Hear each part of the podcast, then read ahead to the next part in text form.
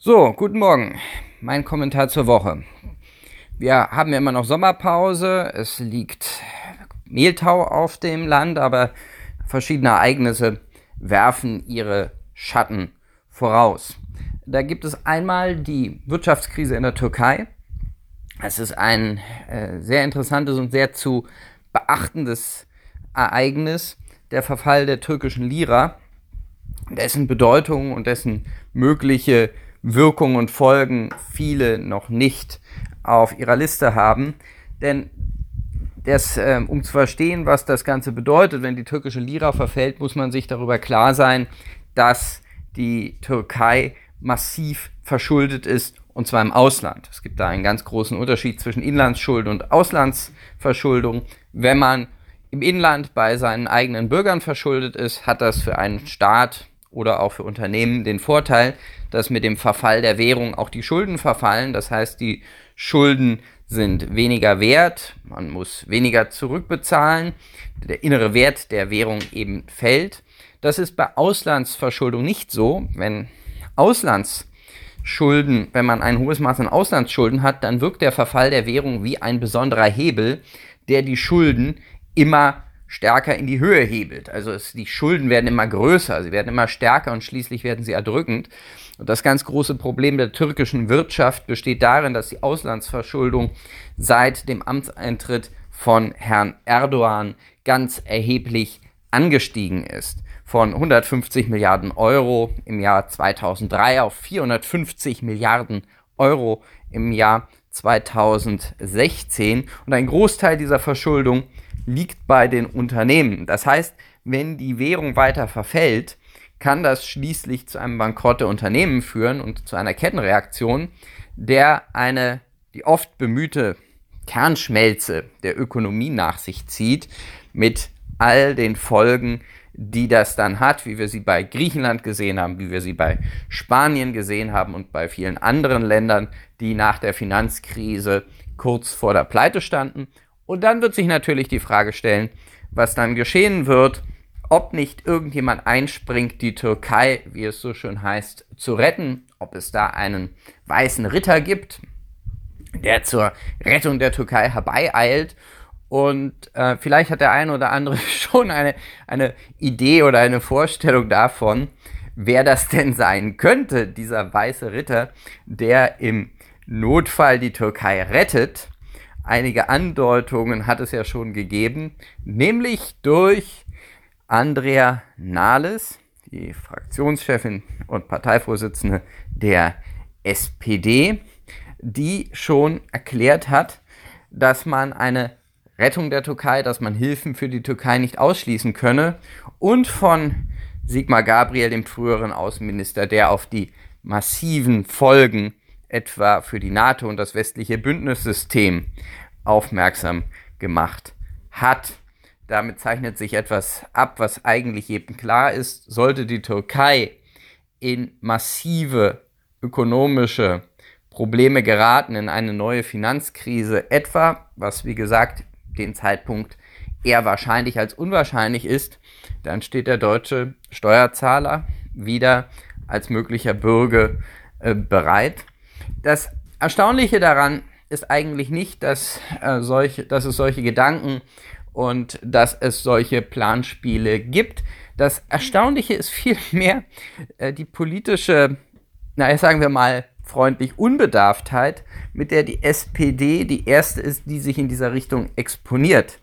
Die Union ist da sehr viel klüger, man hält dort den Mund, weiß natürlich, dass es darauf hinausläuft, aber ist bereit, das übliche Spiel zu spielen, am Anfang die Hilfen auszuschließen und sich dann höchst zerknirscht zu zeigen und aus staatspolitischer Verantwortung und in einer Situation äußerster Gefahr dazu durchzuringen, schließlich mit deutschem Steuergeld einzuspringen, prescht die SPD jetzt schon vor, was eben politisch nicht besonders klug ist, da man davon ausgehen kann, dass auch die Begeisterung beim sozialdemokratischen Wähler jetzt für Erdogans Türkei zahlen zu sollen oder wenigstens bürgen zu müssen, nicht besonders groß ist. Aber das ist nur ein Teil einer ganzen Kette von verfehlter Kommunikation, die die SPD seit der Bundestagswahl gezeigt hat, seit ihrer, ihrem Hin und Her über die Regierungsbeteiligung, über die Forderung, den Familiennachzug für Gefährder, also potenzielle Terroristen zu erlauben, bis eben jetzt zu der frühzeitigen Äußerung, man müsse Erdogans Türkei ohne Ansehung der dortigen politischen Verhältnisse helfen. Wie gesagt, das ist eine ziemliche politische Unbedarftheit, die erstaunlich ist für Menschen, die ja in ihrem Leben bisher nichts anderes gemacht haben als Politik. Und da wären wir schon bei einem anderen wesentlichen Punkt, nämlich den Umfragen, die ja einen deutlichen Verfall der SPD zeigen. In ähm, den Umfragen pendelt die SPD irgendwo bei 17, 18 Prozent. In Bayern sogar ist sie sogar an vierter Stelle hinter den Grünen und der, der AfD. Und das ist für eine Partei, die ja einmal die Volkspartei in Deutschland war, ja wenigstens manchmal teilweise bei Wahlen auf Bundesebene bei über 40 Prozent lag, etwa unter Willy Brandt und Gerhard Schröder. Da ist dieses ein bemerkenswerter, ein bemerkenswerter Niedergang, der allerdings keineswegs isoliert ist, sondern den wir ja in ganz Westeuropa beobachten. In den Niederlanden erreicht die, Sozialdemokratische Partei bei den letzten Wahlen noch knapp über 5 Prozent. Bei, in Frankreich sind die Sozialisten praktisch politisch ausgelöscht worden bei den Präsidentschaftswahlen. Das heißt, wir haben einen ganz großen Absturz und auch in Schweden, dem einstigen Mutterland des sozialdemokratischen Wohlfahrtsstaates, droht im September eine herbe Niederlage. Dort zeigen die Umfragen ziemlich eindeutig, dass die einstig dort starke Sozialdemokratie über Jahrzehnte hinweg mit absoluter Mehrheit regiert hat, ähm, etwa auf demselben Niveau ist wie die SPD bei der letzten Bundestagswahl und stattdessen die Schwedendemokraten, das heißt also die politische Rechte, die starke rechte Partei dort in Schweden, neuerdings starke Partei, rechte Partei, bei 20 Prozent liegt und durchaus zweitstärkste Partei werden könnte. Das ist auch ein Trend, den wir natürlich jetzt in ganz Europa sehen. Das Erstarken des, äh, der politischen Rechten von nationalkonservativen, nationalliberalen Strömungen, wie sie vor einigen Jahren so noch nicht denkbar gewesen ist und was natürlich etwas mit der ungelösten Flüchtlingsfrage, mit dem anhaltenden Zustrom über das Mittelmeer und aus dem Nahen Osten zu tun hat. Und da ist sehr interessant zu beobachten das Agieren des jungen Bundeskanzlers von Österreich, Sebastian Kurz. Meiner Sicht einer der bemerkenswertesten politischen Persönlichkeiten, die wir derzeit in Europa sehen. Unheimlich jung, eine erstaunliche Begabung, der früher als alle anderen Politiker in den etablierten Parteien verstanden hat, welcher Sprengstoff in der Flüchtlings- und Migrationspolitik lag, weil er damals im Herbst 2015 sich selbst ein Bild vor Ort gemacht hat und zum Ergebnis gekommen ist, dass hier etwas gewaltig schief läuft. Und sein Renegatentum, seine frühe Abweichung von dem Hauptkurs der Europäischen Union damals hat ihn eigentlich an die Regierung getragen. Nicht nur, weil er verbal umgesteuert hat, sondern dass er tatsächlich eine fundamental andere Politik betrieben hat, die dann letztlich auch erfolgreich war. Ich spreche von der Schließung der Balkanroute. Das heißt, Sebastian Kurz ganz, ganz eindeutig zu den Aufsteigern in Europa, zu einem neuen Typ von Politikern, bei dem man abwarten muss, ob er erfolgreich ist. Das heißt, einem Politiker, der selber sehr gemäßigt auftritt, sehr moderat im Ton ist, aber sehr scharf in der Sache für eine Politik rechts von der Mitte steht. Schon nicht nur für eine rechts für eine Politik rechts von der Mitte, sondern schon für eine Politik sehr, sehr viel weiter rechts äh, steht Herr Savini in Italien, der auch einen erstaunlichen Aufschwung erlebt, seine Popularität angeht, seitdem diese Regierung begründet worden ist, so wie man insgesamt den Eindruck hat, dass die italienische Lega eine stärkere Position eingenommen hat, sie an Rückhalt gewonnen hat, stärker auch äh, eine stärkere Figur macht. Auf jeden Fall wirkt das nach außen so, als äh, etwa die Fünf-Sterne-Bewegung, die eher von die eher von links kommt. In den USA erleben wir die Fortsetzung einer Never-Ending Story seit den Wahlen.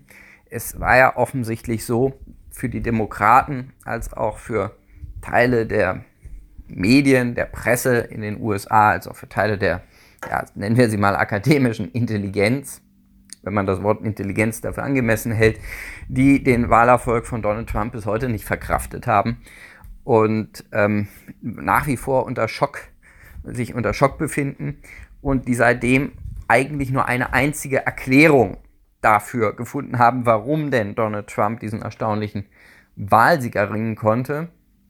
Und das ist ähm, die Einflussnahme von Russland.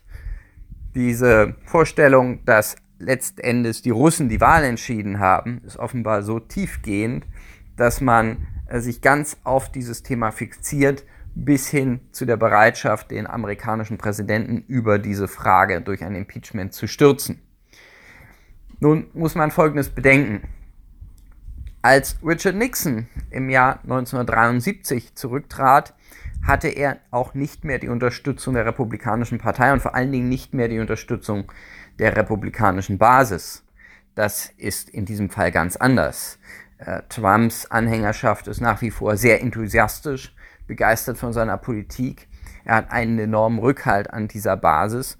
Und wenn Donald Trump negative Folgen im Fall seiner Amtsenthebung ankündigt, dann ist das nicht ganz falsch.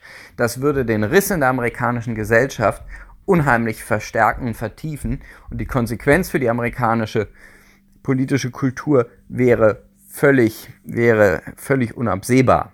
Dann hätte man tatsächlich eine Art Eskalation bis hin zu einem ideologischen Bürgerkrieg, den man doch vermeiden will oder vermeiden wollen sollte. Ob inzwischen der Graben in Amerika so tief geworden ist zwischen den Lagern, dass beide Seiten bereit sind, es bis dahin eskalieren zu lassen. Das gilt es abzuwarten. Es wird natürlich dazu führen, dass die Politik der Vereinigten Staaten tendenziell eher gelähmt ist durch diese innere Auseinandersetzung, durch diesen Kampf der politischen Lager zwischen Republikanern, Demokraten, den eher auf die weiße Mittelschicht ausgerichteten politischen Kräften und denen, die eher auf ethnische Minderheiten setzen, dass äh, das auch Folgen haben wird für die Weltpolitik, die sich auch im Nahen Osten bereits schon abzeichnen. Etwa in der Annäherung zwischen Israel und Russland. Ein Grund, warum der israelische Ministerpräsident Netanyahu stärker auf eine Einigung mit Putin abzielt, ist auch, weil die Amerikaner ein Stück weit durch die innere, durch die innere Problematik nicht mehr so stark agieren können und nicht mehr eine Kraft sind, die sie noch vor einigen Jahren waren. Es scheint dann wesentlich nutzbringender zu sein, sich mit Putin zu einigen, der einen gewissen Einfluss auf den Iran hat und einen starken Einfluss in Syrien. Das ist eine völlige Veränderung, eine völlige, völ, eine, ein, eine, ein völliger Wechsel der bisherigen, der bisherigen Bündniskonstellationen, was den Nahen Osten möglicherweise auf sehr lange Zeit beeinflussen kann. Das sind also alles Fragen, alles Problemfelder, mit der wir jetzt im ausgehenden Sommer 2018 zu tun haben. Es bleibt spannend.